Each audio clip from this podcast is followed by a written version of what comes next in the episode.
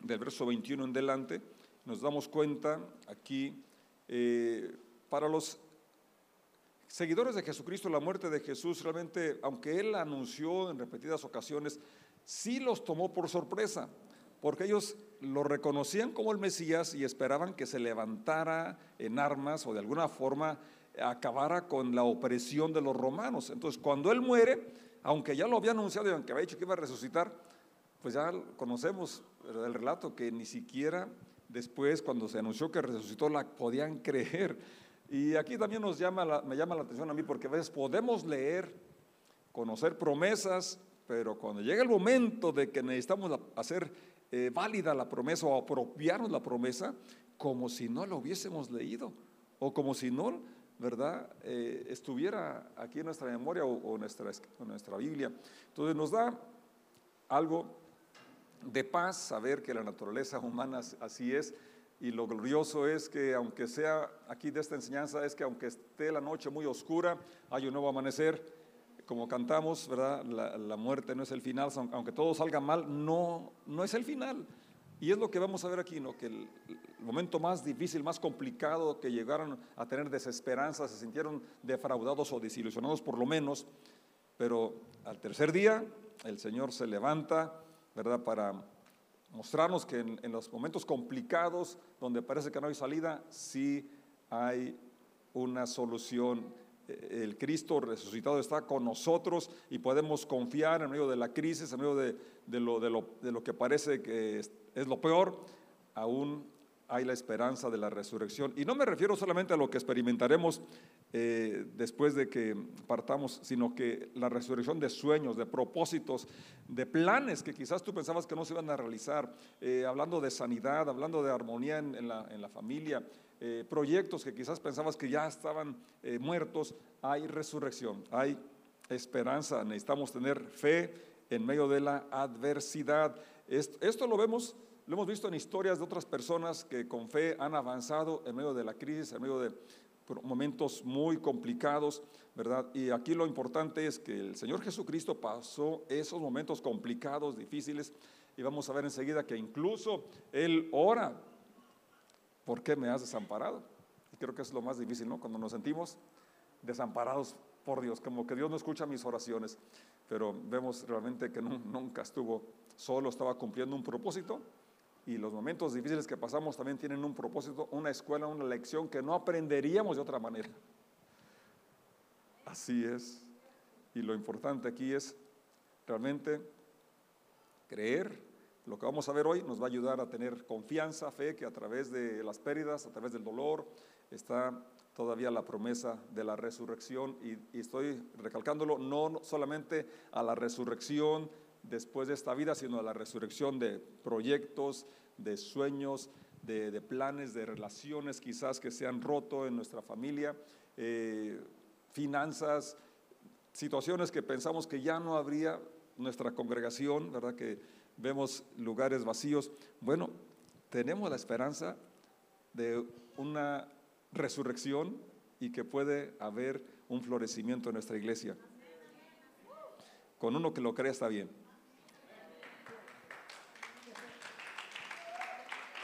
Y vamos a leer Marcos 15, 21. Un hombre llamado Simón que pasaba por allí, pero era de Sirene, venía del campo justo en ese momento y los soldados lo obligaron a llevar la cruz de Jesús. El verso anterior menciona que lo llevaron al monte de la calavera. Simón era el padre de Alejandro y de Rufo y llevaron a Jesús a un lugar llamado Gólgota, que significa lugar de la calavera. Le ofrecieron vino mezclado con mirra, pero él lo rechazó. Después los soldados lo clavaron en la cruz, dividieron su ropa y tiraron los dados para ver quién se quedaba con cada prenda. Eran, unas, eran las nueve de la mañana cuando lo crucificaron. Un letrero anunciaba el cargo en su contra. Decía, el rey de los judíos. Con él crucificaron a dos revolucionarios, uno a su derecha y otro a su izquierda. La gente que pasaba por allí gritaba insultos y movía la cabeza en forma burlona. ¡Eh! Pero mírate ahora, le gritaban. Dijiste que ibas a destruir el templo y a reconstruirlo en tres días. Muy bien, sálvate a ti mismo y bájate de la cruz. Los principales sacerdotes y los maestros de la ley religiosa también se burlaban de Jesús.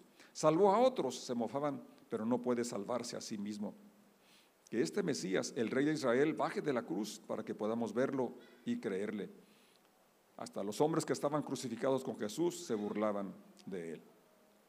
Les invito a que oremos, Señor, te damos gracias por este día que estamos aquí alabando tu misericordia, tu presencia y damos gracias por este momento que también en quietud queremos aprender y estamos aquí a tus pies y esperamos que tú hables a nuestro corazón, a nuestro espíritu.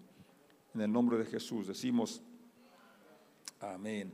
Uno de los puntos que podemos aprender aquí es tener la humildad para buscar ayuda cuando la necesitemos. Pedir ayuda, buscar ayuda, recibir ayuda. Desde el inicio el Señor dijo, no es bueno que el hombre esté solo. Hablando del ser humano, tampoco la mujer es bueno que esté sola. Mejores son dos que uno, mejor son dos que uno, dijo Salomón. Y el Señor Jesús aquí nos habla, ¿verdad? Este, este, eh, este pasaje que leemos, que obligaron a Simón a que, a que le ayudara con la cruz. Y no porque fueran compasivos, como dije, no fueron nada compasivos, sino porque querían que llegara vivo hasta, hasta el Calvario para que sufriera los clavos y lo demás, que, que era la crucifixión pero lo obligaron. Y Simón yo creo que, que hubiera voluntariamente llevado la cruz si el Señor le hubiera pedido o le hubieran permitido. No sé, ¿tú, ¿tú qué harías? ¿Tú qué hubieras hecho? ¿Verdad que sí? ¿O no? ¿Le hubieras ido con la cruz? ¿No? Yo sí. ¿Estaría pesada? Seguramente que sí. Pero el punto aquí que estoy diciendo es que el Señor aceptó. Ya podía él decir, no, este es, esta es mi misión. Esto me toca solamente a mí. Sin embargo, sí permitió, ¿verdad?, que Simón llevara su cruz. Y el punto es este, ya lo dije, es que seamos humildes cuando necesitamos ayuda, pedir ayuda. A veces por la arrogancia, por no sé por qué, no, no hablamos, no pedimos que estoy en problemas, estoy en crisis, ¿verdad? Hasta que luego pasa el problema, siempre el problema se va a mirar, pero ya cuando a veces ya no hay solución, o se pudo haber evitado mucho dolor, se pudo haber evitado en muchas situaciones complicadas si hubiésemos pedido a tiempo la ayuda. Y yo es, la invitación que les hago que cuando empecemos a tener dificultades o problemas no tenemos por qué llevarlos solos. La iglesia para eso existe. Para que oremos, nos ayudemos, nos eh, animemos, nos exhortemos unos a otros, que sobrellevemos las cargas. Eso es muy, está repetitivo eso en, en las cartas que Pablo escribe a la iglesia. Pero ¿cómo te voy a ayudar con la carga si no me cuentas la carga? Te pregunto, ¿cómo estás? Bien, bendecido. Cuando a veces no es cierto. Y luego nos damos cuenta que la verdad no estaba sucediendo, ¿verdad? Esa que estamos diciendo. Entonces, el capítulo anterior leímos que en el Getsemaní el Señor también reconoció la agonía y Él dijo, mi alma está angustiada hasta la muerte. O sea, Él lo declaró.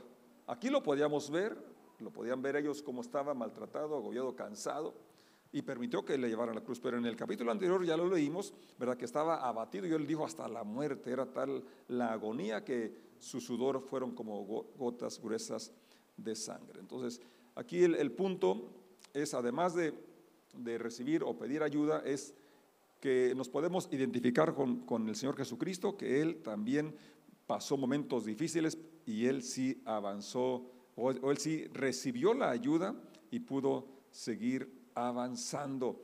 Y creo que a veces, como ya lo dije, hay personas que necesitan un Simón, pero como aquí no está Simón, pero está un Pepe Manzano, está un José, está un Abril, está una Yaya, está, estás tú, estoy yo.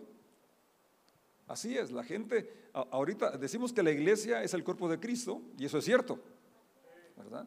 Muchas personas van a recibir un milagro cuando tú o yo les demos la mano, les demos la ayuda, los acompañemos ahí. Entonces, como hemos dicho, somos facilitadores de milagros. Dios va a estar, va a usar nuestra vida para hacer la provisión de una persona que necesita. Y a veces lo único que necesita es que los escuchemos. Como pastor he escuchado a mucha gente y luego se van, pastor, gracias por el consejo. ¿Cuál consejo? Si ni siquiera me dejó hablar. Lo que quería era nada más desahogarse, platicar, que alguien lo escuchara. Y mucha gente así necesita un amigo, una amiga que, lo apoye, que lo ame, que lo escuche sin juzgar, sin criticar. Porque entonces ahí viene, ahí viene el problema, ¿no? que a veces este, todavía no acaban de contarnos su situación y ya tenemos el consejo. Y muchas veces no necesitamos consejo, solamente necesitamos que nos escuchen. Y esto es importante que estemos alertas, ¿verdad? Atentos cuando una persona necesita apoyo, necesita ayuda, poder brindársela, que podamos tener la humildad para recibirla cuando lo necesitamos y ser generosos para darla ante los que la necesitan. Eso es un punto, dos puntos ya. El primero es recibir y el segundo es ser generosos y dar. Dar de nuestro tiempo para escuchar. Si se trata de compartir del alimento, el Señor fue muy claro, ¿verdad? Que compartiéramos ropa con el, con el desnudo, alimento con el hambriento, alojo con, con los forasteros. El Señor fue muy claro, ¿verdad? En instruirnos como sus discípulos que seamos generosos, que podamos dar de lo mucho que Dios nos ha dado. A Simón, como dije, se le obligó, pero tú y yo queremos hacerlo por voluntad, porque el Señor nos enseñó a ser generosos y a dar, dar de gracia lo que de gracia hemos recibido. Él, su vida fue un ejemplo de generosidad, de, de apoyar, y creo que sus discípulos vamos a seguir ese, ese camino que podamos dar de lo que mucho nos, Dios nos ha dado. Hace poco, bueno, ya hace rato, en finales de mayo, me enfermé, estuvieron orando por mí, muchas gracias.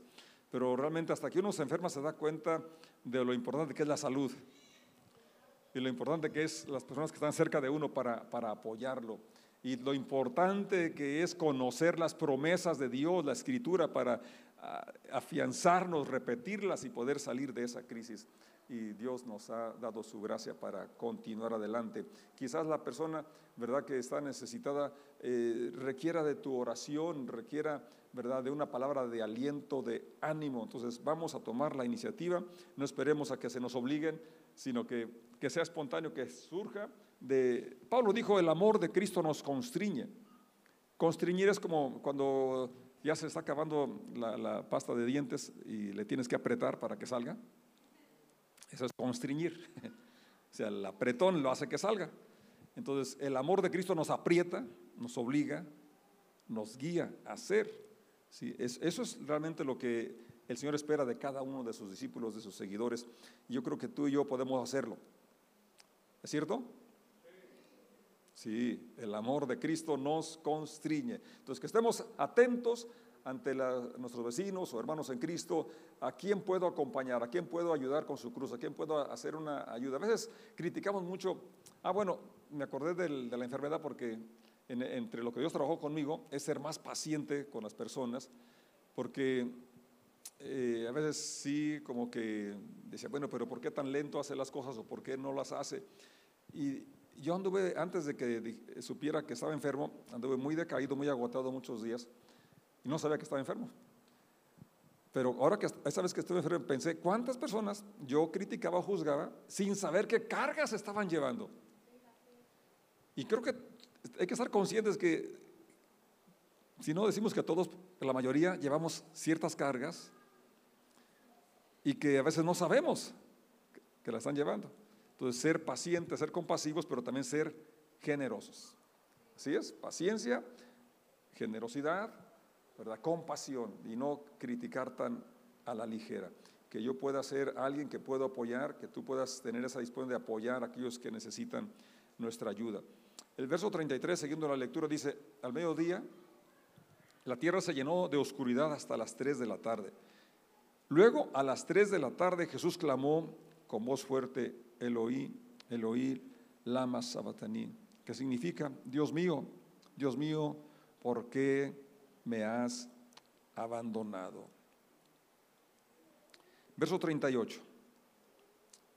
La cortina del santuario del templo se rasgó en dos de arriba abajo. El oficial romano que estaba frente a él, al ver cómo había muerto, exclamó, este hombre era verdaderamente el Hijo de Dios.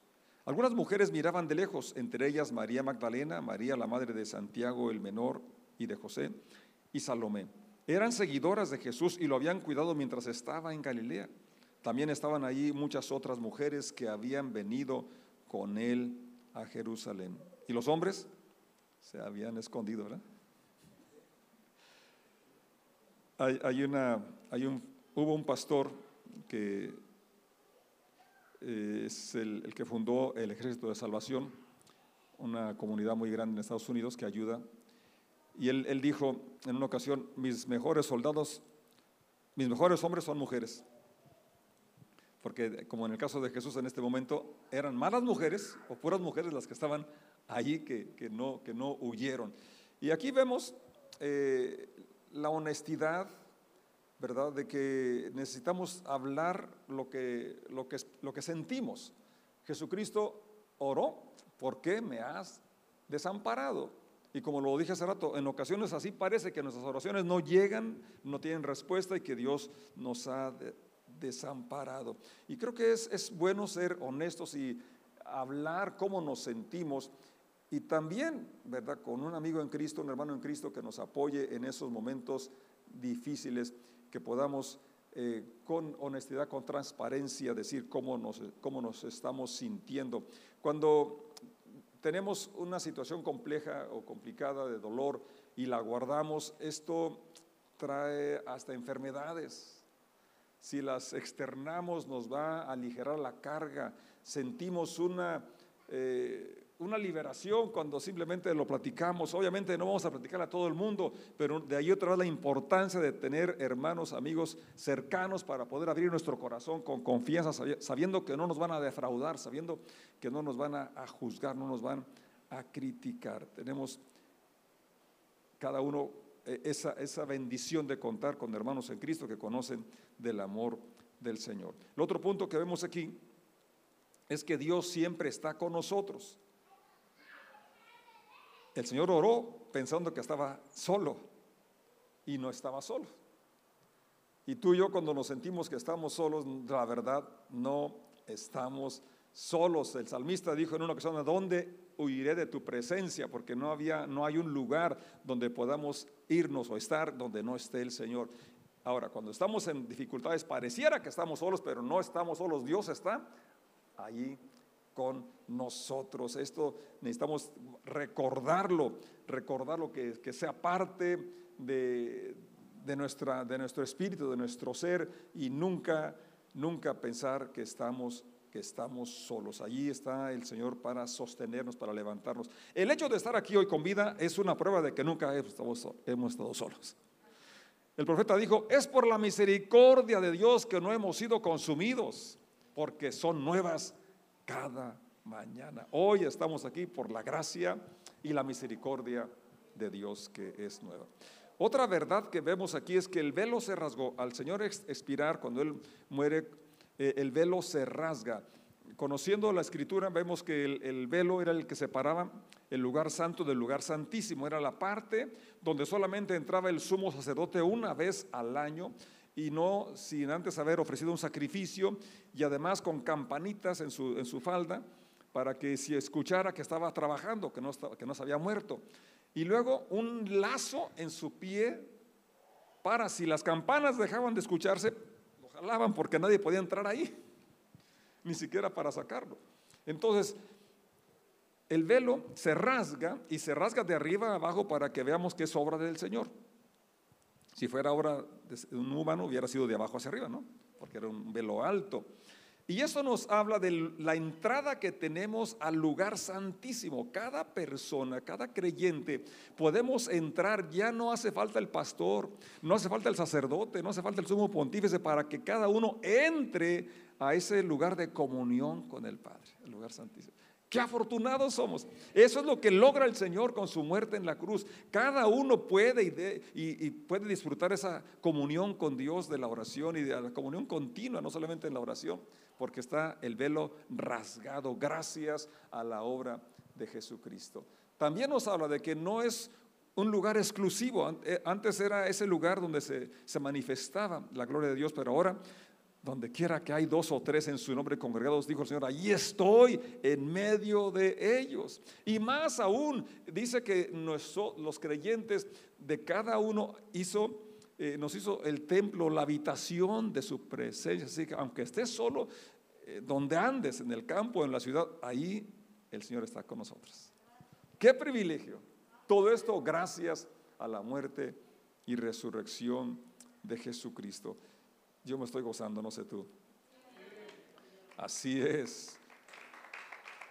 Gracias Ahora, el punto aquí, el velo se rasga allí mientras él estaba en el Calvario. Y también otra vez, mientras estemos en problemas, está el lugar abierto al lugar santísimo.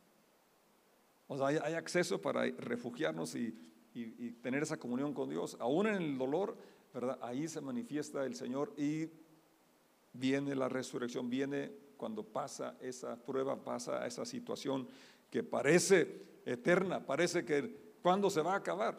Yo cuando estaba enfermo fueron, tres días los más difíciles y pensé que era una eternidad. ¿A qué hora se me quita esta fiebre?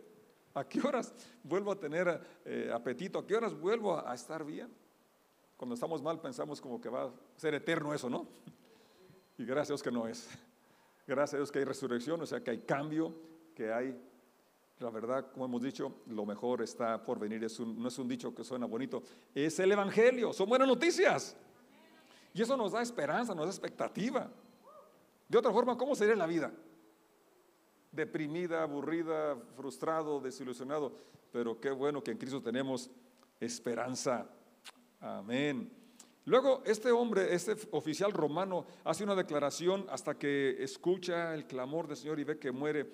Verdaderamente era el Hijo de Dios qué, declaración y, qué tuvo que pasar para poder ver la, la, deidad, la divinidad de Jesucristo. Tú y yo podemos contemplarla, ¿verdad? Sin, sin tener que esperarnos a que pasen cosas extraordinarias.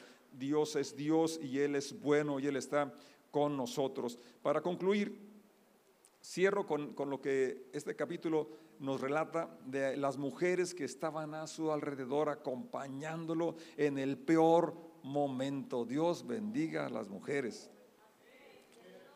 Amén.